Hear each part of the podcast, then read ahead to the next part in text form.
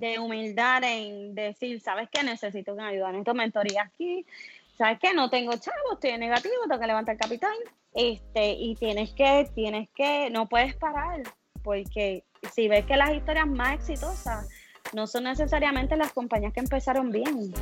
si comparas los estados más exitosos, son los que en algún momento ciertas estuvieron a punto de quebrar.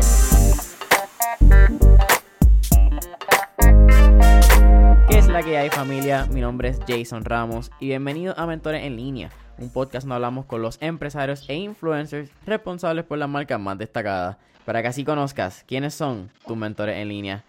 Y en el día de hoy tengo una super mentora, tengo a Dolmari Méndez, quien es la cofundadora y CEO de Abartis Health, una compañía de tecnología que centraliza expedientes de pacientes, aseguradora y proveedores de servicios de salud en una plataforma inteligente y fácil de usar. Dolmari, bienvenido al episodio de hoy. Hola, gracias. Gracias por la invitación. Dolmari, para mí es un súper placer. Gracias por, por aceptar la, invitación. En verdad es súper cool. Estoy súper emocionado para hablar con, contigo. Cuéntame un poco y arrancamos el episodio. Cuéntame quién es Dolmaris, un poco de tu inicio y arrancamos con la historia de Abartis. Perfecto. Pues mira, eh, mis inicios como persona eh, a nivel profesional o la empresa como tal, desde que empezamos. Siempre son dos historias. Persona profesional y cómo llegamos a la compañía de hoy. Ok, pues mira, eh, Avalti es una, como tú muy bien mencionas, es una compañía de tecnología en el espacio de lo que es salud y nace de la necesidad en términos de conectividad entre todas las entidades que están envueltas y que forman parte, ¿verdad?, de que, de que el paciente al final del día eh, reciba un cuidado de calidad todo esto surge a raíz de, yo soy oficial de cumplimiento, ya llevo varios años en la industria, y, desde que el Obamacare se aprobó, eh, pues me he enfocado mucho en brindarle servicios de, a patronos como tal, en lo que es el manejo de sus beneficios. Y en el 2014 tuve una experiencia personal en que por poco casi pierdo la vida. No sé si lo habías escuchado. Sí, pero quería que lo contara. Sí, sí, quería que fueras quien te lo dijera. Por una septicemia, sí, sí. Eso pasó a raíz de no haber data, mi, mi información clínica no estar disponible. Fueron varias emergencias, varias hospitalizaciones para hacerte exacta seis meses en esto. Eh, en donde eh, recibir tantos tratamientos distintos en tantos puntos de servicio porque no sabían lo que estaban haciendo los anteriores, pues provocó eh, una septicemia en este caso. Así que eh, eso complicó el proceso, pero a raíz de eso fue de donde salió la idea inicialmente, este, hasta que fue evolucionando en el área de prevención. Eh, ahí llega mi socia Lauren, ahí nos unimos y decidimos, mira, la única manera de hacer lo que realmente queremos hacer con transparencia es con una tecnología Ninguna de nosotras dos es ingeniero en con programación, así que eh, otro reto fue encontrar el equipo adecuado para eso. Encontramos, empezamos con uno, después el segundo, hasta el sol de hoy. Así que nuestro equipo de trabajo son nuestros early employees. Así que lo que ha seguido es sumándose personas con ya, siempre buscamos personas que la calidad y el background de cada empleado cada miembro del, ¿verdad? Cada miembro del equipo que entra sea cada vez mucho más amplio. Eh, y eso yo creo que es algo, pues, ¿verdad? Que nos ha ayudado mucho a evolucionar. Ha tomado tiempo porque esto lo empezamos desde cero y no es que tú empiezas a facturar inmediatamente. Esos son retos, así que ahí ya entran esas partes de levantamiento de capital y demás, que, que son, ¿verdad? son retos que son sumamente difíciles de enfrentar cuando quiere, eres tan ambicioso en crear algo como eso, eh, como lo que estamos haciendo nosotros, que ya ha evolucionado muchísimo desde su etapa inicial. Vamos a, a eso mismo que tú mencionas, esa etapa inicial. Estuve escuchando varias entrevistas de las dos, actually. Estuve escuchando una entrevista tuyas y otras de Loren. Pero, ¿cómo ustedes llegan a, a, esa conexión? ¿Ustedes ya estaban en el ecosistema empresarial? Porque ambas mencionan como que haber entrado, pero para el 2015 ya habían varios eventos, que es cuando ustedes comienzan a Bartis. Lo que pasa es que eh, nosotros, por, por ya ver conexiones, ya, ya yo llevaba en la industria, como te dije, eh, un tiempo, ya vi una prueba del concepto en, teoría y, manualmente, ¿verdad? Con procesos manuales. Cuando empezamos a implementar es, eh, ¿verdad? esto, los retos que me enfrentamos con las aseguradoras y otros puntos de servicio que queríamos, ¿verdad? Que fueran parte, pues enfrentamos unos retos mucho mayores de que si no los automatizábamos y no, vamos a decir, si nosotros no colaborábamos en resolver retos que tienen nuestros prospectos adelantados, nosotros no íbamos a poder ejecutar ni implementar la, tecnología, ni nada. Así que literalmente tenemos que, tuvimos que, que, hacer muchos cambios en términos de development, porque nos encontramos muchos, muchos tropiezos que podían provocar de que no se dieran las cosas. Eh, y para hacer eso, pues tuvimos que preparar nuestra tecnología para que nuestro cliente no enfrentara esos retos, darle una solución, no hubiese una excusa de que no. Y entonces después entrar con el producto real. Este, así que, que fueron muchos descubrimientos en el proceso. Eh, y si no fuese a través de tecnología, punto, ¿verdad? No, no es posible que se haga. Empezamos en el área de prevención y no teníamos tecnología en ese momento, en la realidad. Usamos otra tecnología subcontratada en Estados Unidos, pero jamás era para lo que hacemos hoy, era para, realmente era para, para procesar, ni siquiera para procesar, era, era realmente para proveerle servicios preventivos a pacientes a través de sus patronos e identificar condiciones de salud crónicas a tiempo. Y ahí cuando empezamos todo esto es que empezamos a encontrarnos con unos retos bien grandes que decidimos contra este, si nosotros resolvemos esto, esto es un producto que se sigue enriqueciendo, enriqueciendo, y eso es lo que, lo que pasó. Hasta que realmente eh, nuestros clientes fueron los que nos ayudaron a que ese producto de valor mínimo eh, saliera al mercado, en la, ¿verdad? esa primera versión hasta que decidimos entonces crear el ecosistema completo y, darle entonces a los clientes todo el andamiaje para literalmente administrar toda su membresía de pacientes y todas las redes de proveedores de salud en Puerto Rico y en cualquier sitio. Este, así que el sistema inicialmente se convierte en un sistema de autenticación de seres humanos que es uno de los mayores problemas que hay a nivel mundial. Este, ¿ves? Porque eso crea otras situaciones y trae otras cadenas de errores que vamos a decir que esa es la zapata de todo esto. Si no hay un buen validador y no hay una manera de, de autenticar paciente, pues de seguro toda la data que pertenece a ese paciente pues va a estar errónea. Así que esa, yo diría que ese es el foundation de nuestro sistema ahora mismo, que es la autenticación de pacientes en, a nivel universal, no a nivel de Puerto Rico. ¿En qué momento ustedes son, bueno, tú mencionas en una entrevista que hay un evento pivote, ¿verdad? Que, que catapulta lo que es Abartis y es Parallel Sí. ¿Ustedes son miembros de la generación 1 o de la generación 2? Eh, nosotros somos de la segunda generación. Ustedes son de los, de los pocos que quedan, y, eso es quizás algo normal de decir del, mundo del startup. Pero si tú miras quizás la, e, ese cohort, el 1, el 2, el 3, son bien pocas compañías que todavía existen y que todavía están en el ecosistema. Sí. Y, ustedes son ustedes son de esas pocas. Cuéntame que, cuál fue la experiencia de, de ser de las primeras compañías en Puerto Rico que, que está en una aceleradora en Puerto Rico. ¿Y cuál fue ese, ese before y after? Mira, este, nosotros llegamos a Parallel 18 este, literalmente por porque tenía que pasar. Este, cuando nosotros vamos a Parallel 18, este, nosotros vamos porque ya teníamos, ¿verdad? Ya teníamos un prototipo, pero no, no, habían unos pedazos, ¿verdad? Unos componentes del, prototipo que, había, de hecho, era una compañía en Parallel que había en la, en la primera generación que nosotros entendíamos que podíamos subcontratar esa tecnología para nosotros acelerar nuestro proceso. Así que fuimos a, literalmente, fuimos a paralel al 18 directamente y allí el día que fuimos nos encontramos a Sebastián y a Lucas. Fue algo no planificado, nosotras ni lo conocíamos.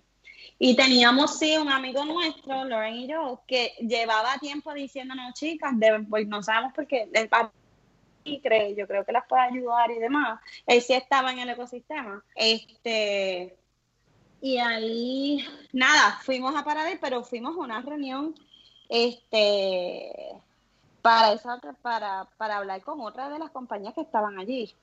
Eh, y cuando nos reunimos, nos, empezamos allí la conversación y, y, le explicamos a Lucas y a Sebastián lo que teníamos ya, este, nos dicen, pero no entendemos por qué ustedes quieren hacer esto así.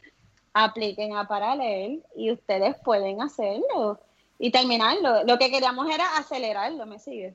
Y ahí es cuando decimos, mira, eh, él tiene toda la razón y, va a ser tan complejo también que, que sí tenía mucho sentido, este, porque el problema en ese momento era el capital. No había dinero para seguir, ¿verdad? Eh, seguir evolucionándolo y teníamos que ver de qué manera podíamos pues capturar clientes para pues que eso pudiera pasar. Y ahí, ahí se abre esa ventana y aplicamos un día antes porque cerraba esa generación, cerraba esa semana. Y al otro día aplicamos y, aplicábamos como una hora antes de que cerraran la, ventana para aplicar. Y ahí entramos al paralelo. Ese, mostrando ese clutch. sí, sí, y, en paralelo obviamente era la segunda generación, no está al nivel que están ahora. Y yo como mentora pues te lo, ¿verdad? Te lo dije, es diferente, eh, ah, porque ha evolucionado bien rápido. Eh, yo soy mentora activa de, ¿verdad? Para el 18. Eh, y si no hubiera sido con la exposición que tuvimos allí, eso nos motivó y, aceleramos tanto la programación que eso nos motivó a, decir, mira, vamos a, aplicar para otra competencia. Y aplicamos ahí para South by Southwest. No sé si esas noticias una de las que leíste. Yep. Este, sí, bueno, tienen unos cuantos. Ustedes también tienen Rise of the Rest. También eres mentor en Stardom México, Stanford, on Latino Entrepreneurship. Hay, varias cosas para hablar, Don Mari. Sí, porque lo que pasa es que una vez tú entras al ecosistema este, y tú te das cuenta del, de cómo esto opera, la exposición es sumamente importante. Así que todas esas oportunidades que hay, obviamente siempre y cuando está, está listo y y, o cuando crees que estás listo, ¿verdad? Porque no, no, hay que entender que tú no puedes tener un producto perfecto para lanzarlo, ¿verdad? Porque eso es parte del proceso de proof of concept, pero eh, ahí fue, nosotros aplicamos a South by Southwest, que se aplican miles de startups, y ahí dijimos, eh, ya casi en marzo, eso lo aplicamos el, ¿verdad? el año anterior, eh, y en marzo nos avisaron, como, como dos semanas antes nos avisaron que habíamos cualificado. Este, y cuando dice que y cuando entramos, pues, eh, calificar, ahí significa que ustedes viajan a eso en Austin, creo que South by Southwest, si no me equivoco. Sí, sí, exacto. Y ahí ustedes compiten en un pitch festival competition. Sí. Cuando llegamos, eso realmente eh, todos los síntomas de nerviosismo que tu cuerpo experimenta lo puedes experimentar allí porque es una experiencia bien bonita en términos pero de, emoción, pero es una, una, es una experiencia que te, te asusta, te intimida, ¿verdad? Porque estás viendo estas otras compañías que, te, que han levantado un montón de capital y tú eres como que tú estás arrancando, ¿me sigues? Y cuando llegamos, pues Lorraine y yo éramos las únicas mujeres fundadoras allí. Eso se le añade el componente de latinos, si le añade el componente de Puerto Rico, pues se va cerrando el círculo. Este, y es la primera vez también que una compañía local compite en, allá en South by Southwest. Eh, y esa competencia quedaban 10 compañías. allí no hay un lugar, uno, ni dos, ni tres, es un solo ganador. Y, y casi todas eran en, el área de la salud, eh, muy pocas no eran en salud. Y cuando se anuncian quién es el ganador, este, la razón que ellos explican de por qué ganamos la competencia es porque si, si nuestra tecnología no funcionaba, ninguno de ellos iba a poder implementar lo que estaban haciendo. Así que, que eso sí hizo mucho sentido ahí. Yo te digo que eso fue un reality check para nosotros. Este, porque muchas, muchas tecnologías espectaculares que ahora mismo el mercado no se pueden ejecutar porque el, el sistema no está listo para eso. Así que eh, nosotros sí podemos considerarnos un, un, lugar en donde sí realmente muchos puedan pegarse para poder ejecutar lo que tienen que ejecutar. Así que eso fue un reality check para nosotros pues bien, bien, pues bien fuerte, obviamente. Sí, por lo que estoy, por lo que he leído y por lo que me estás comentando, ustedes son como este super mega CRM de, de pacientes en el, en el área de salud, pero con todas las certificaciones, con todas las regulaciones IPA, IPP creo que son otras. Ustedes son ese, ese manejo de cliente y, y filing realmente completo. Y me estás explicando que también tienen unas cosas más al principio. Pero con eso mismo, ganan South by Southwest. También ustedes. Bueno, continuamos después de South by Southwest. ¿Cuál es el, el avance? Después que ganamos en South by Southwest y tuvimos toda esa cobertura con Forbes y, con, oh my God, salimos en un montón de, de, áreas de, ¿verdad? De fuentes de, de social media y de, y, de mercadeo que realmente perdimos el control y cada vez encontramos algo diferente. Este, y, y aprendimos que no puedes minimizar lo que tienes este, la realidad es que como entrepreneurs nosotros sí nos intimidamos un poco y, y yo quizás te, te dije, te, te, diría ahora no, porque yo me siento, eh, tanto Loren como yo, nosotras nos sentimos que nosotros hemos abierto mucho camino para startups locales, tanto para levantar capital como para muchas otras cosas. Este, y sí te tengo que decir que algo que nosotros aprendimos saliendo de Paralel es que te tienes que exponer y esa exposición no necesariamente es en Puerto Rico. Y ahí es que entonces te vas exponiendo y cuando vienes a ver realmente no estás ni invirtiendo en mercadeo ni nada porque toda esta actividad que hay está exponiéndote afuera de gratis literalmente. Y ahí entonces eh, nos hemos mantenido no solamente por ese componente de, de toda la exposición que podemos tener, pero sí nosotras hemos sabido eh, reconocer de que los mentores son importantes y que hay mentores para cada etapa en que la te encuentras.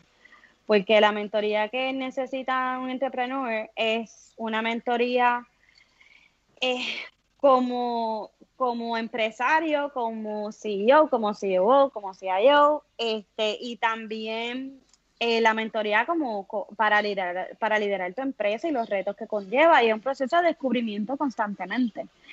Y este es el trabajo más solitario que pueda haber. El trabajo de un entrepreneur es sumamente solitario porque eres tú, tu socio, tratando de convencer al mundo de que tienes algo que es importante y que puede cambiar la manera en que las cosas funcionan.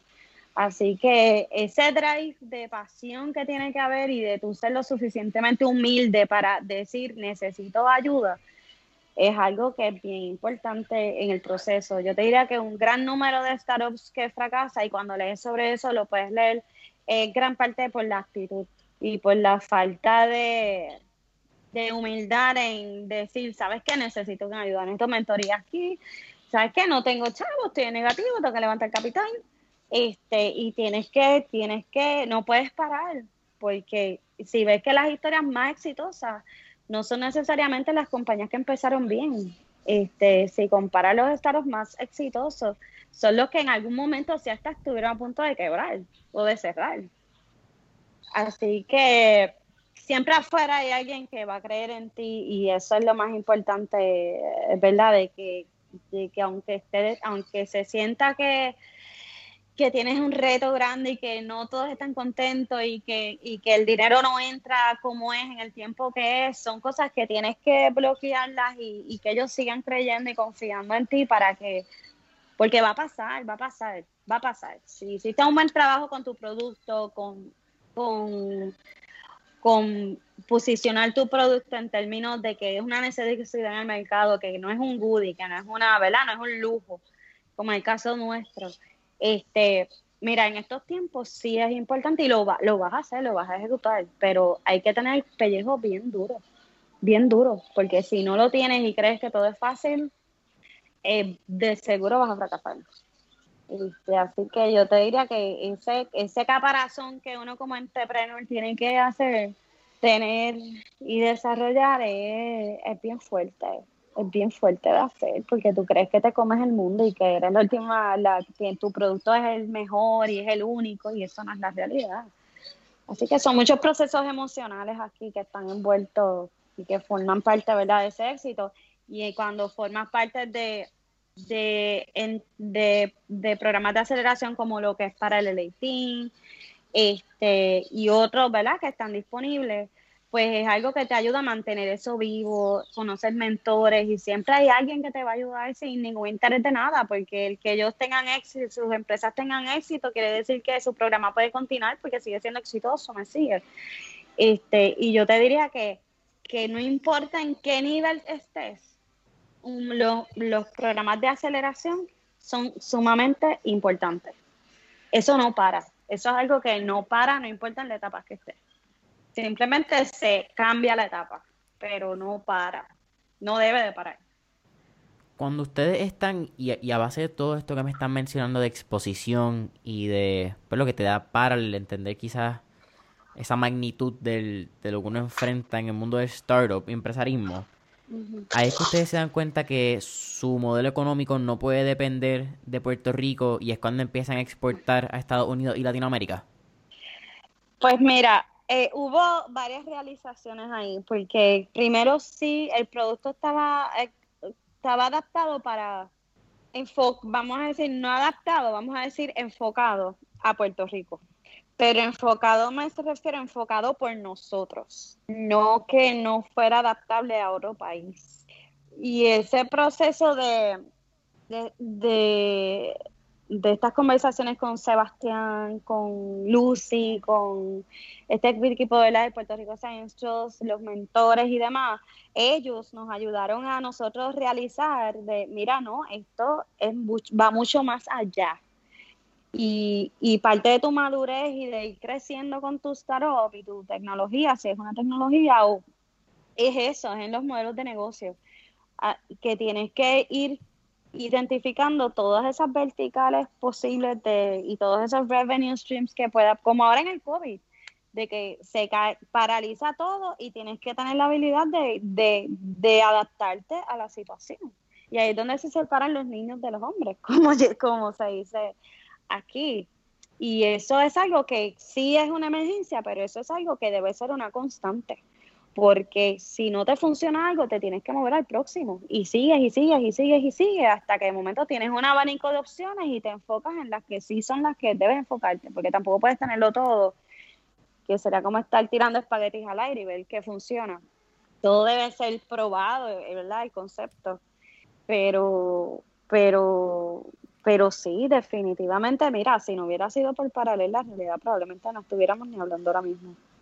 Porque no, es, un proceso que, yo pienso que todo entrepreneur debe, debe de tener. Con eso mismo que estás mencionando del proceso de, pues, de aceleración, de que te gustan realmente, te encantan las aceleradoras por lo que me estás comentando. Sí, sí. Ustedes también solicitan y entran al cohort 7 del Stanford Latino Entrepreneurship Initiative Education Scaling Program, ¿cierto? Sí, cierto. Qué nombre largo. Sí, ese ya es otra cosa. Cuéntame. Tienes la oportunidad de estar en Stanford, que sin duda alguna es una de las instituciones académicas más reconocidas en, la nación, que está, pues quizás una de las instituciones más reconocidas también dentro de Silicon Valley, dentro de lo que es el mundo de, de startup, porque está ledaña a, ese, a esa área. Y la experiencia de particular de Stanford, tuve la oportunidad de estar creo que fue en el 2015 y es, bien cliché, todas las palmitas estilo California en ese main campus area. Como que te sientes en 1970 pasando en, en una Volkswagen, en un Beetle o en una Westfalia. Super California Kid. Se cuenta un rato de esa, de esa experiencia y, y creo que entraron con, con Alan Tavera, ¿verdad? De Brandsoft, en ese mismo cohort. El mismo cohort. Y el mismo cohort. Este, y yo esa historia, ¿cómo te digo? Yo soy, también soy, estoy, estamos, eh, parte de lo importante aquí es que te mantengas bien activo en las aceleradoras en que estás. Este, y eso es algo que en Stanford, pues obviamente eh, es importante y es parte del concepto de, esas, de ese programa de aceleración, que es que empresas latinas se ayuden, ¿verdad? Y se promuevan y se conecten unas con las otras. Este, eso fue un reto, obviamente, porque es a distancia. Sí tuvimos que ir allá dos veces, pero en mi caso se convirtió en algo casi mensual para hacer TV con esta. Una vez yo terminé la aceleración, terminamos la aceleración con Stanford, yo estaba yendo a Stanford prácticamente eh, todos los meses, este, para distintos eventos cosas que eventos que me ayudaron eh, muchísimo y también en varios paneles que estuve este y demás, pero es un programa de aceleración para, para CEOs específicamente. Este, y es un programa que, que es realmente para la etapa de crecimiento. Si estás en una etapa temprana, pues es demasiado. Así que es, una, es un programa que está dirigido a, a prepararte para tu etapa de crecimiento conlleva eh, expansión. Así que, por ejemplo, el caso de Brands of nosotros era perfecto el timing porque ellos se están expandiendo, ¿verdad? Ya fuera de Puerto Rico, ya en varias localidades y nosotros estamos en la, estamos en la misma etapa también. Así que Brands of y Aberti están en etapas bien, bien paralelas. Este, y el crecimiento que hemos tenido profesionalmente pues ha sido también pues bastante parado porque estamos bien activos en, los cohorts. A los que pertenecemos. Pero, pero ahí, ahí tienes que tener una disciplina porque el tipo de mentoría y el tipo de, de exposición pues que se tiene ahí pues es ya otro nivel. Así que tienes que estar listo, de, ¿verdad? Y asegurarte de lo que quieras ejecutar y el contacto que necesites o, o, ¿verdad? Va a ser de esa calidad. Este, y fue una experiencia que, me encanta. O sea, yo adoro a, a Mark y que quien la dirige. Eh, ellos, nosotros hicimos tan excelente trabajo, hablo de tanto Brandsoft como nosotros, que se decidió, lo que pasa es que coincidió con el COVID, pero eso iba a pasar ahora en marzo, en donde es, el equipo de Stanford venía a Puerto Rico a seleccionar un cohort acá. Iba a haber un pitch competition para seleccionar eh, las dos empresas que iban a representar entonces a Puerto Rico en ese cohort, que era el cohort 9. Eh, pero obviamente con el COVID nos paralizó todo, pero si está en pie de que tan pronto esto se acabe, pues puedan ellos venir a Puerto Rico a hacer una gira. Eso eh, se quiere hacer un, tipo de partnership con el Puerto Rico Science Trust y también ver de qué manera ellos pueden entonces apoyar las empresas locales para darles esa ayuda ¿verdad? que necesitan y esa exposición que necesitan en Estados Unidos. Este, pero un programa que es bien bonito, ese equipo es espectacular y, son gente que te conectan con quien te tengan que conectar, este, pero tienes tú, ¿verdad?, que estar bien activo en, la, en el grupo. Y esa es, ¿verdad? Eh, volvemos. Y es una aceleración que es una etapa, pues, a ver, como te dije, de growth. Este, o de exit también. Allí yo estuve compañías que están sobre 100 millones de dólares en revenue. Este, y obviamente pues no compara en esta etapa, pero, pero cada cual en su, todas las etapas de crecimiento son distintas, así que lo mejor que tiene el programa es eso, que es adaptable. Después que estés en growth, te adaptas a, ¿verdad? A, lo que sea tu etapa. Así que ese es un, el tipo de aceleradora que yo recomiendo al 100%, para si estás listo para eso. a la misma vez que mencionas que Brands of y, y Abartis están en la misma etapa de growth, ambas compañías, en este caso pues seguimos hablando de Abartis, ustedes tuvieron ustedes levantaron un round, una serie de inversiones. Nosotros levantamos Eh, lo que se pueda hablar. Tampoco quiero verla entrar en números que, que no se puedan, pero es la experiencia también detrás de, de ese proceso como Sí. los que están trazando los pasos. Sí. Nosotros, mira, primero que hay que entender que, que vuelvo, que esto es un proceso que es bien difícil. Y el componente de la pasión, la actitud, eh, la dinámica con tus socios, todo eso es bien importante, ¿verdad? A la hora de levantar capital. Y siempre van a haber retos y tropiezos, porque no todo es, es un cuento de hadas, ¿verdad? Esto es bien difícil. Este, pero tiene, tiene que haber la habilidad de que todos esos obstáculos los puedan sobrepasar, porque eso los inversionistas lo ven. Nosotros, en nuestro caso, fuimos la primera empresa de para el 18 que levantó eh, un millón y medio de capital. Eso es público. Este, y de- eso fue en el 2018.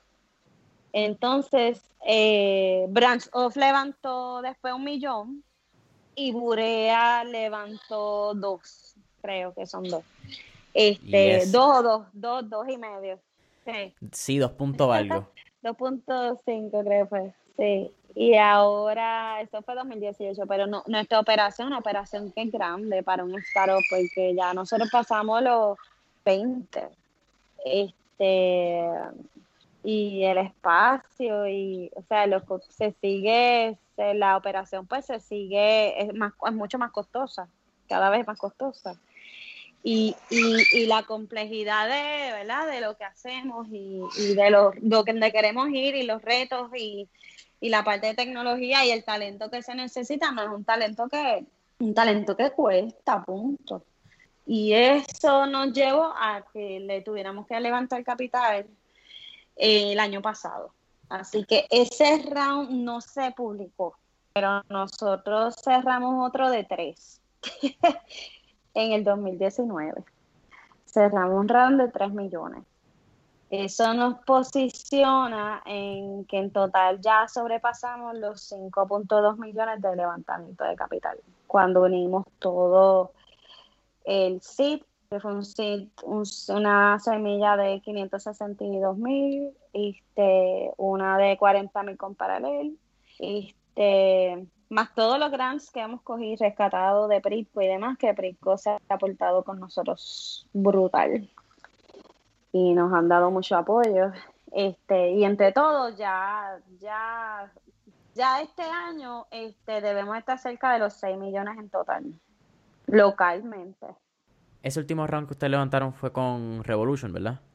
Eh, no, con Revolution. Sí, bueno, no fue con Revolution porque ellos no son, no es, no es el brazo de, eh, De inversiones. arm de inversión, pero sí fueron parte del round. Ok. Sí. Ellos son pa- ahora son parte de nuestro grupo de inversionistas. ¿Qué es algo que ustedes buscan cuando van a, a- a levantar capital? Porque al igual que los inversionistas buscan en, en los, ¿verdad? En los founders, en, los- en los cofundadores, o fundadores, en caso que sea singular, pero ¿qué busca el fundador en un inversionista? Empatía. Tienen que entender los retos, ¿verdad? Que, que enfrenta la industria, la empresa, tienen que entender el producto.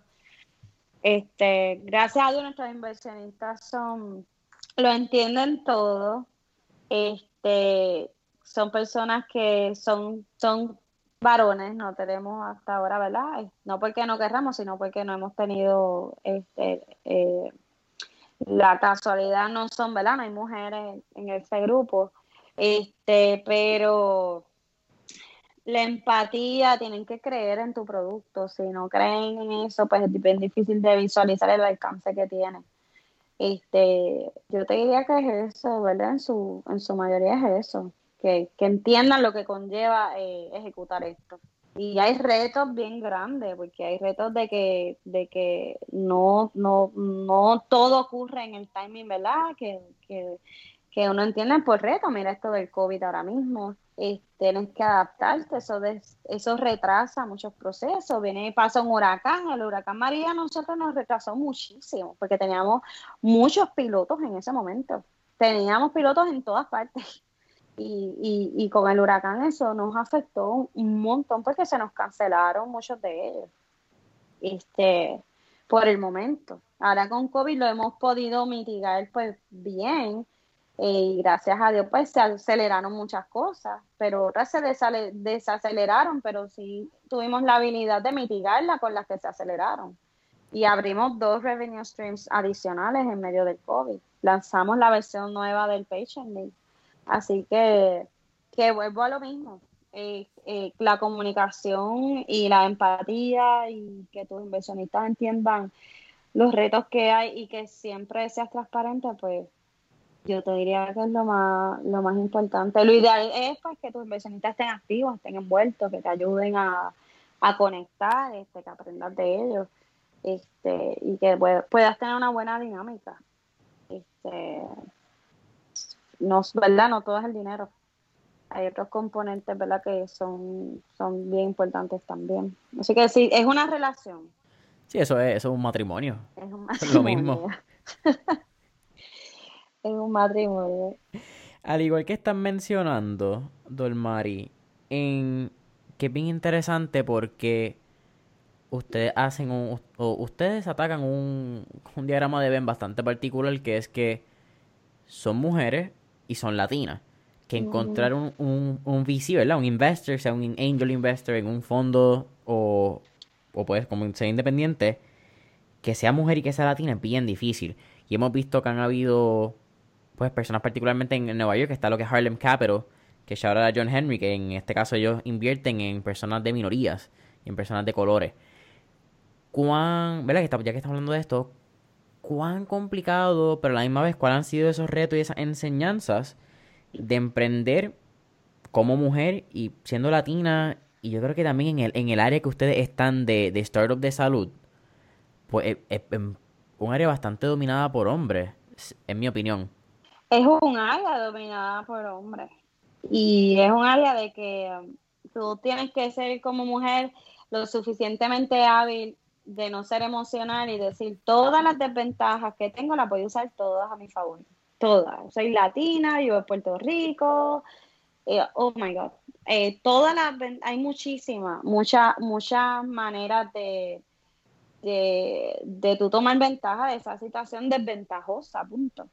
Así que como mujer tienes que entender que te tienes que olvidar del drama y toda esta parte de, ay, que soy mujer y que tengo que no es igual, bla, bla, bla.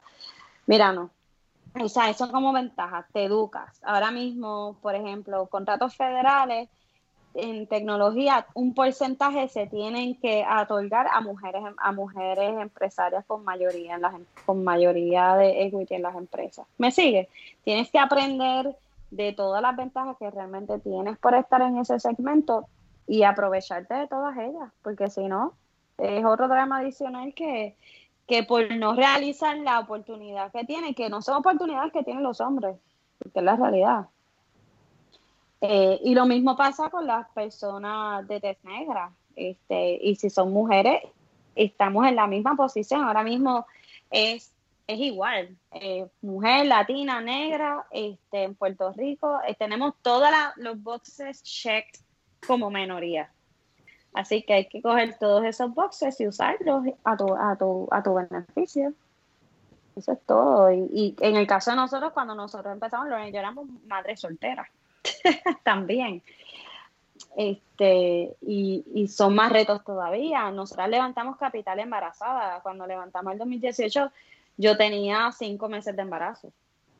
Y este año 2019, Lauren estaba embarazada y los dos rounds se cerraron con una de nosotras embarazadas. Así que ese eh, son retos más grandes todavía. Este, que, y paradigmas que se pueden romper. Todo está en la esa pasión y ese drive que tienen. Vela, aquí no nos estamos viendo en video, pero yo estoy con la boca abierta. Yo no sabía ese, ese fact. Eh, e, eso está el garete, está bien impresionante del Mari. Sí, sí, es intenso. Porque yo me acuerdo, yo me estuve cubriendo mi barriga por mucho tiempo. Cuando estábamos levantando capital, hasta ya el último, que fue eh, Parliament Capital, que fue quien nos dio ese primer millón, este, ahí eh, yo les dije, va, estoy embarazada. Así que, y ellos, ¿y qué pasó? Eso no, no es ningún problema. Y las dos veces hemos tenido esa suerte, ¿verdad? Porque en estos tiempos eso es mucha suerte estamos en una minoría bien pequeña de inversionistas que aceptan y no discriminan por eso, porque esa es la realidad, ¿verdad? Y eso tiene mucho valor para nosotros y nosotros respetamos nuestros inversionistas y nuestro enfoque primordial es ejecutar lo que desde el principio, ¿verdad? Les presentamos a ellos que íbamos a ejecutar. Así que ese compromiso nosotros lo tenemos bien presente. Nos levantamos y nos acostamos con eso. sí, es el, el waking up thought, en primera instancia. ¿Cuántos empleados son actualmente en Avertis? Nosotros somos, en, bueno, si unimos todos, estamos cerca de los 22, por ahí, 23. Este, porque tenemos contratistas también eh, por proyectos. Pero nosotros de todo importante, ¿verdad? Que se sepa, está nuestra tecnología, somos propietarios de nuestra tecnología desarrollada 100% a nivel local. Este, y nosotros realmente el desarrollo que estamos haciendo ahora es en optimización de lo que ya existe y la no customización al detalle, ¿verdad? A lo que se define customización al 100%, pero sí en poderla adaptar para que sea ejecutable con nuestros clientes. Este COVID ha sido una oportunidad grandiosa para nosotros porque nos abrió la, el área de, de lo que eh, la monetización ¿verdad? de nuestros datos, pues mucho más rápido de lo que entendíamos que iba a pasar, pues esperábamos hacer eso el año que viene, no este año. Así que, ¿verdad? Es otra, otra manera, ¿verdad? De, volvemos, de adaptarte a la situación y, sacarle ventaja, ¿verdad? Lo que tenga, aunque lo aceleres y, y cree, se cree presión para eso, pero si se puede hacer, se hace. Eso es súper interesante, cómo, pues, cómo el COVID afectó positivamente el crecimiento de su empresa. Yo creo que eso está súper cool que lo mencionen, porque a veces en estos tiempos esas noticias, pues, hay que mirar y hay que a veces ser optimista dentro este, de, estas situaciones, porque siempre hay oportunidades dentro de, como se puedan ver. Hablando de COVID, ustedes sacaron, para hablar de, eso mismo, ustedes ah, sacaron COVID Map, que fue una aplicación reciente que vi en Product Hunt. Cuéntame un poco de eso. Sí, nosotros sacamos un, bueno, nuestros clientes son Lab Information System, son nosotros, y también, ¿verdad? Laboratorios. nosotros sacamos un COVID Map eh, Obviamente no, ese Comic no está, no está, no tiene una visualización de todos los casos en estos momentos porque ahí no se ha terminado esa integración, ¿verdad? Con todos, eso termina ahora a finales de agosto, principios de septiembre, pero, pero es mucho más lo que hay en el backend de ese COVID Map. Este, ese es un taste, eh, ¿verdad? De lo que va a a lograr, de lo que va a lograr ser, porque ahora mismo eh, lo que nosotros hicimos y estamos haciendo con COVID es algo que ya nosotros hacemos para cualquier otra condición. Así que nosotros la intención es poder decir, mira, esto sí, esto es COVID, pero, pero no solo es COVID, nosotros integramos ahí lo que son condiciones, enfermedades tropicales, eso es dengue, chikungunya, zika, este, pero también estamos en otros proyectos como diabetes. Este, o sea que nosotros lo que estamos buscando es ser por lo menos de las primeras bases de datos clínicas disponibles en Puerto Rico para que se tenga una visualización clara de qué es lo que está pasando a nivel, a nivel isla. Eh, y eso requiere pues muchos esfuerzos en términos de, de, de, todos los datos que hay que colectar y de personas voluntariamente compartiendo esa información. Ahora mismo hay muchos cambios en regulaciones federales en lo que conlleva el intercambio de datos, en donde el paciente toma control de sus datos clínicos y ellos deciden con quién compartirlos. Y ahora, ahora en Ahora en el 2021, pues literalmente Abarty se convierte en la única base de datos localmente que puede darle a un paciente la habilidad de compartir todo lo que quiera con quien él seleccione. Eh, y eso no es nuestro producto principal, pero lo que hemos desarrollado nos llevó ahí. Que, by the way, ah, sí, claro que sí lo hacemos, es parte de la naturaleza del producto. Y hasta y nos posiciona entonces como la única herramienta para que eso se ya lista, ¿verdad? Para que eso pase. Así que eh, son muchas cosas pasando en favor de los que estamos en este, en este espacio ahora mismo, eh, pero todo va a depender de la visión y lo que se esté buscando. Este, nuestra, lo que nosotros queremos lograr es poder trabajar con, la mayoría de los vendedores acá locales en ese espacio para convertirnos y ayudarlos a, a que eso, todo lo que ellos quieran lograr, pues se pueda lograr. Así que a partir del año que viene ya no es una opción de que las aseguradoras no abran eh, los APIs para que se pueda hacer intercambio de datos, porque ya no es una pregunta, ya es un mandato. Y, y los productos para que eso ocurra, pues tienen que estar el año que viene afuera en la calle.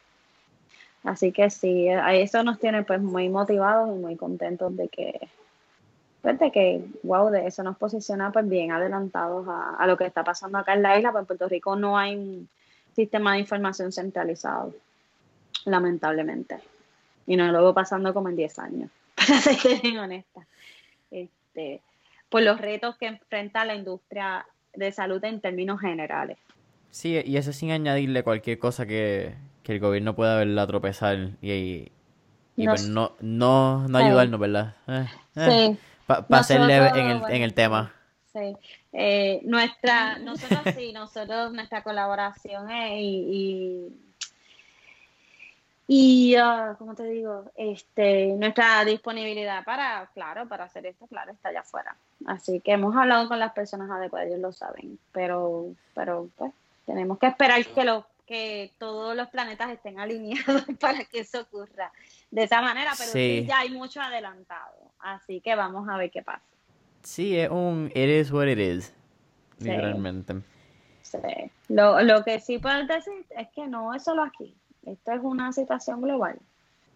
sí, y yo creo que tú estás mencionando Latinoamérica, que pues, pasa yo creo en, en, muchos de esos países, y a la misma vez que menciono Latinoamérica, pues que yo creo que nos podemos poner en una situación bastante parecida en México, Colombia, Venezuela, Bolivia, Perú, eh, Argentina, todo. Podemos mencionar aquí, creo que son como 22 países en Latinoamérica. Y la mayoría tiene problemas de corrupción y problemas a nivel de salud. Eso, eso es una realidad. Pero a la misma vez, yo creo que eso nos une y es parte, creo yo, aquí tú me corriges, ¿verdad? Porque esto es tu historia. Pero creo que es lindo y es parte de lo que une y, por la parte por la cual tú apoyas mucho el crecimiento en Latinoamérica y por la cual ves una visión de que Latinoamérica sí puede crecer y podemos mejorar con la infraestructura que estamos creando en Latinoamérica. Sí, definitivamente. Lo que pasa es que en Latinoamérica pues hay unos retos, no podemos decir que están atrasados porque cada cual está, esto es proporcional a, ¿verdad? Donde te encuentras. Este, y no hay una manera de que, ay, de que como se hace en Estados Unidos, la manera correcta de hacerlo, no. Cada, cada país es distinto. Eh, um, lo que es importante aquí es que se tenga la capacidad de que, de que te puedas adaptar a, manejar los retos que tienen en esos países. En el caso de nosotros, como los formatos clínicos que utilizamos para comunicación, ¿verdad? Entre todos estos componentes, es formato estandarizado en 99% de los países, pues no es algo que nos quita el sueño. Este, enfrentamos otros retos por ejemplo, cuando tengas que entonces implementar este optical character recognition y todas esas cosas. Todas esas ya esas herramientas, ese nivel para que pueda haber una uniformidad en lo que estás leyendo, lo que se está tramitando pero y procesando, pero pero el detalle está en que que tu tecnología esté, en nuestro caso, que esté creada para que pueda entonces para que eso no sea un reto, que es nuestro caso. Lo hicimos así a propósito y por eso se selecciona ese lenguaje y por eso nos enfocamos en el segmento que nos enfocamos, porque eh, sin un laboratorio no hay un diagnóstico, no hay un tratamiento. Así que esa es la base de todo. Eh, y cuando tú quieres proyectar riesgo, cuando tú tienes que poder manejar una población, tienes que conocerla, tienes que validarla, tienes que autenticarla, que esa persona es esa persona. Así que eh, son muchos retos que se, que se enfrentan a nivel global y hay espacio para todo. Este, y tenemos que ser bien abiertos a eso. A que el hecho de que no puedas vender tu producto exactamente como tú lo desarrollaste no quiere decir que no lo puedas vender. Quiere decir simplemente que te tienes que adaptar a y ver cómo puedes integrar en esas necesidades específicas que hay. Pues no puedes pretender que las empresas tiren toda la basura por tu producto. Así que, que e, esa habilidad pues tiene, ¿verdad? Tiene que, tiene que estar ahí. Claro. Yo tengo dos preguntas. Una, la primera es, bien por curiosidad. ¿Sabes cuál es el, qué países no aguantan esas regulaciones y no tienen los estándares de ustedes?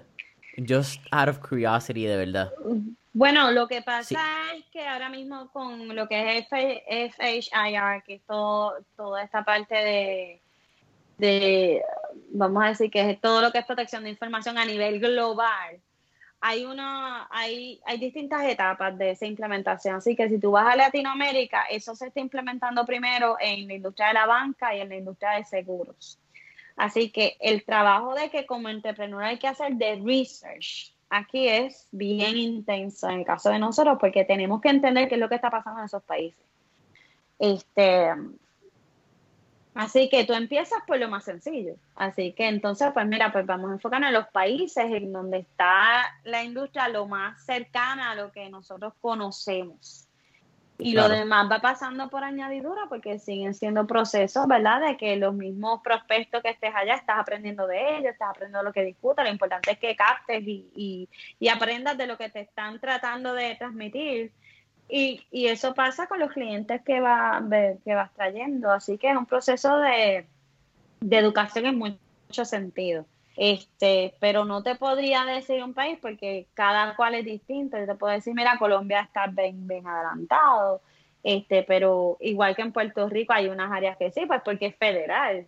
Así que yo te diría que cada país es proporcional. Sí hay una, unas condiciones que son pues críticas para nosotros, que, que, que, para nosotros sí sería crítico en Puerto Rico porque estamos adaptados a unos niveles, unos estándares de calidad a nivel federal pues distintos, aunque no estemos cumpliendo el 100% de eso a nivel de la industria, de exactamente todo, porque no necesariamente la industria ah, localmente está lista para tenerlo implementado todo el 100% como se supone que es, porque ni siquiera en Estados Unidos es así.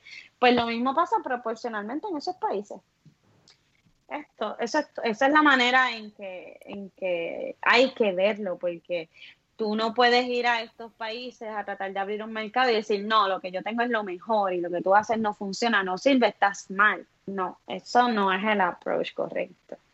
Este, tienes que entender cuál es la situación ahí y tienes que eh, conocerlo, experimentarlo, estudiarlo, escuchar, tienes que escuchar mucho y, y buscar y hasta que frites tu producto y ver si tienes una oportunidad y si no, pues si no, pues tienes que ser lo suficientemente ahí para decir, mira, no voy a perder más tiempo ahí.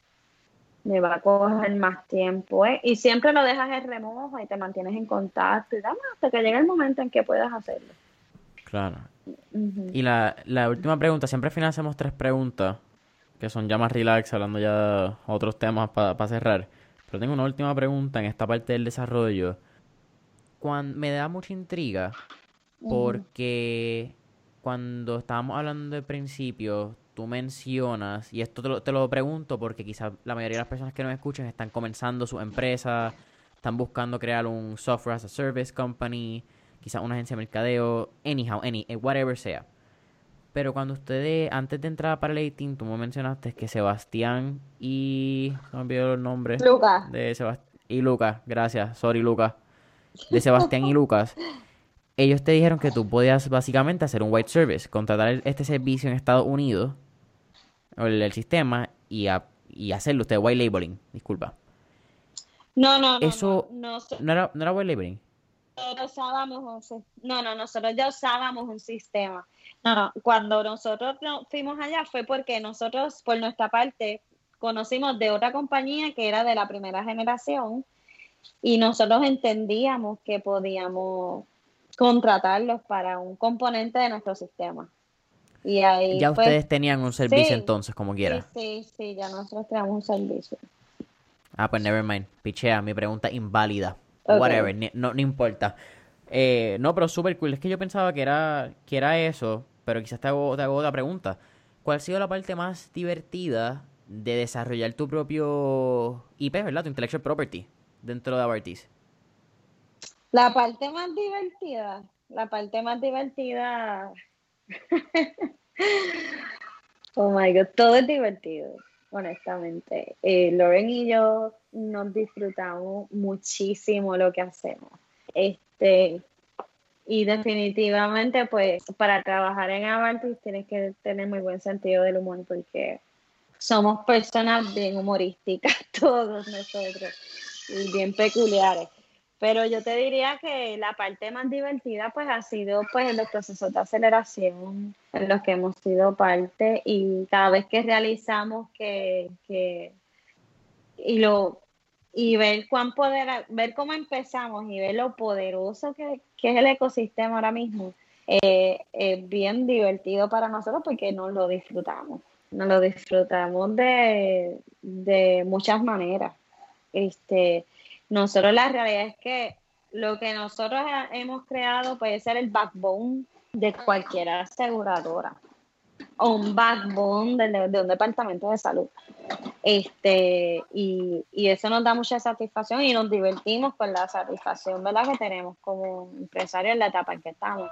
En términos de cómo nos divertimos ya con el sistema, en, con el sistema, ¿verdad? Con nuestros equipos y, y demás, pues pues eh, la comunicación aquí es crucial y, y, la apertura que tenemos uno con el otro, Loren y yo como socios, pues eh, eh, lo hace fun, lo hace divertido.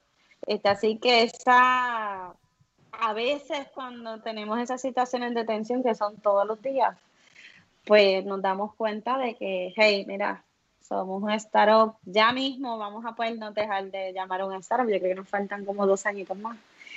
Este, pero esa percepción de que cada vez tenemos que dar para y decir, mira, no nos dejemos de disfrutar lo que estamos haciendo porque, eh, porque se convierte todo en tan intenso, pues es algo que siempre tenemos, ¿verdad? Bien en mente.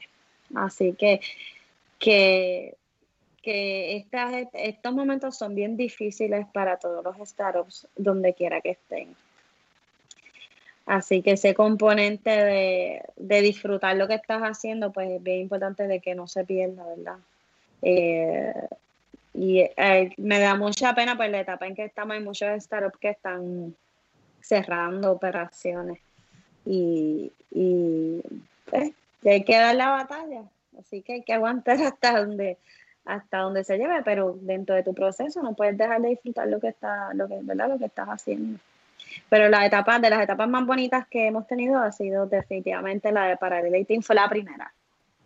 En la primera y todavía, sí, sí, esa es como before and after Parallelating. te voy a hacer otra pregunta y es porque, porque tú misma la acabas de hacer. Si tuvieras la oportunidad que yo sé que ustedes están buscando el éxito en Abartis, de hacer ese, ¿verdad? Lograr ese éxito, que eso es lo que, que va a pasar, y creas otra compañía, ¿volverías a solicitarla para LinkedIn? Eh, bueno, si, si lo necesitara, sí, definitivamente. Eh, pero creo que no, o sea, sí lo recomiendo, pero creo que lo que yo pueda aprender en esa etapa en que está enfocado el programa, pues yo lo, yo sigo, sigues aprendiendo porque el programa sigue evolucionando. Este, y nosotros hemos logrado mantenernos activas ahí, así que todos los recursos que Paralelis tiene y todo lo que podamos aprender dentro de Paralel, Paralel, ha hecho un buen trabajo manteniendo sus generaciones bien activas, y ven cuando ya no están en el cohort. Este, así que no lo veo como un participante, pero sí lo veo de que definitivamente tenemos y, y día a día, eh, tanto Lauren como yo, hacemos gift back de todo, ¿verdad? Y, y, nosotras damos para atrás eh, todo lo que podamos dar para atrás. Pues ambas somos, ¿verdad? Ambas estamos activamente en los programas de aceleración que, que hemos estado. Así que la pregunta, la pregunta es sí regresamos inmediatamente, pero como mentores. Este, porque tú puedes ser mentor en cualquier etapa, nada más compartiendo lo que te ha pasado y el otro que estás haciéndole mentoring no ha llegado ahí. Así que no tienes que haber tenido ni siquiera un exit ni nada para eso. Eso nada más con compartir mi experiencia y te digo, mira, no, esto me pasó a mí con esto que me estás diciendo, algo parecido, conta, gracias por compartirlo. Ya ahí eres un mentor en automático. Así que sí, como mentora, ya yo estoy activa. Y, y a cualquier a cualquier empresario ahora tienen la tienen la, incubadora que está pre así que ahí mismo Lauren y yo actualmente eh, hacemos recomendaciones también. Así que empresarios igual que veamos que le digamos mira aplica pre aplica para el ITIN este o aplica cualquier otro programa nosotros entramos ahora también al al al nosotros estamos a punto de empezar otro proceso de aceleración también, que es con el SBA, con una aceleradora que se llama Emerging Leaders. Y ya es eh, para una etapa más adelantada en la que está la de Stanford, porque ya es ya para encaminarte a todo lo que necesitas para, para prepararte en muchos aspectos para, para un éxito, para que estés listas para eso, en nuestro caso. Ese se retrasó por el COVID, pero, pero tan pronto se reactive, empezamos otro proceso de aceleración. Así que ya te diría que son, son uno, dos, tres, cuatro, sería el cuarto. Sí, sí, no, a usted le gusta esa, esa experiencia. Mari, me ha encantado el episodio de hoy. Al final siempre hacemos tres preguntas, estamos haciendo un poco más relax. La primera, si pudieras montarte en una máquina del tiempo y virar al pasado, ¿qué época, década o periodo histórico te gustaría visitar y por qué?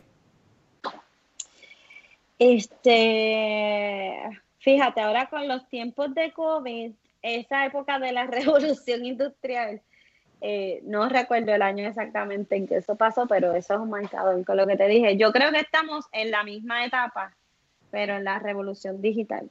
Yo creo que cuando tú miras a través de la, de la historia y ves eventos como estos que pasan, que marcan la historia, son, son triggers para que se aceleren los tiempos.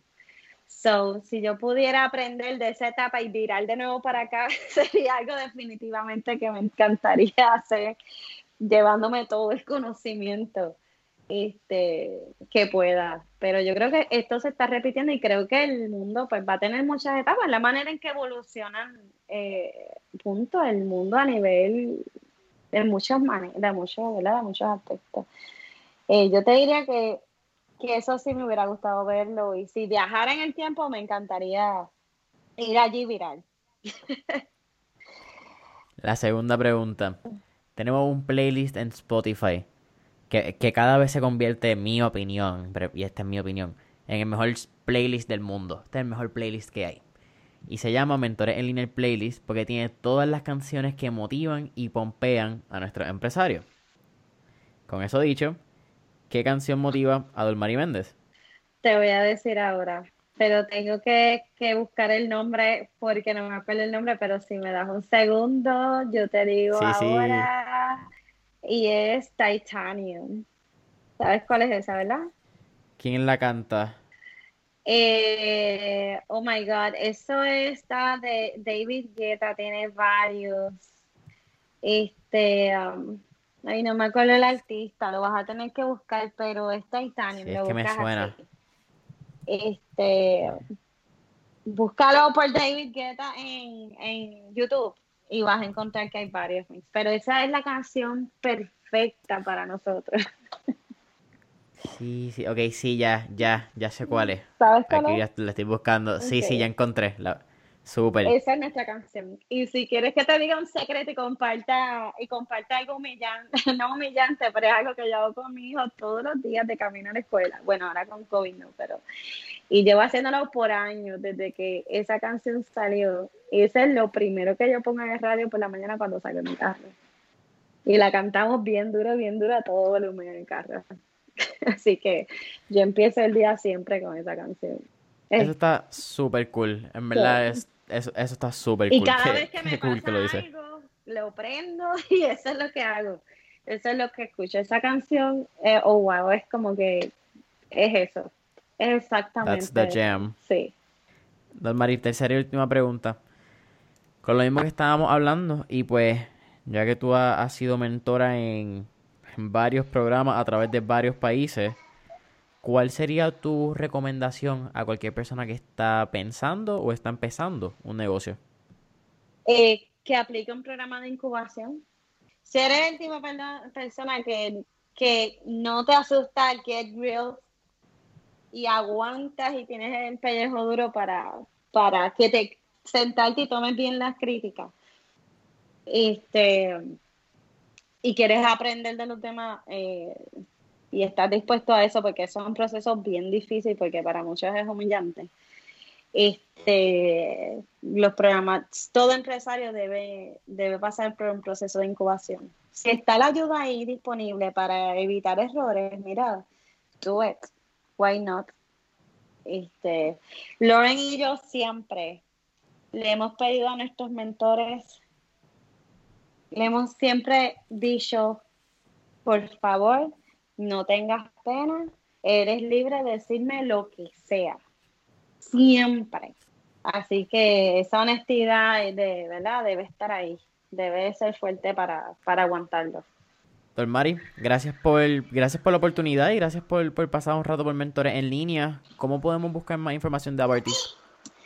Pueden ir a nuestro website. Nuestro website va a sufrir unos cambios ahora porque ha evolucionado tanto todo que ya no se entiende mucho de lo que está ahí, ¿verdad? Y, lo comparas con lo que está en media, pero la mejor manera es poner la compañía, ¿verdad? Y, aprender de hablar. Eh, si quieres, y te lo recomiendo, si quieres, eh, hay un, nosotros liberamos nuestro segundo white paper hace unas semanas atrás. Así que si quieres buscarlo, lo puedes buscar. Está en Business Wire.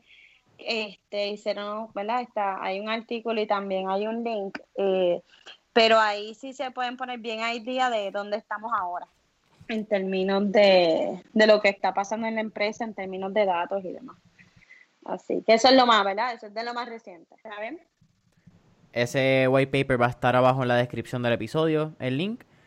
Dolmari, nuevamente gracias por la oportunidad. Familia Mentores en línea. No olviden darle subscribe y cinco estrellitas en Apple Podcast, follow en Spotify. Y nos vemos en la próxima. Perfecto. Gracias, May. Cuídate. Gracias por la oportunidad. Mucho éxito.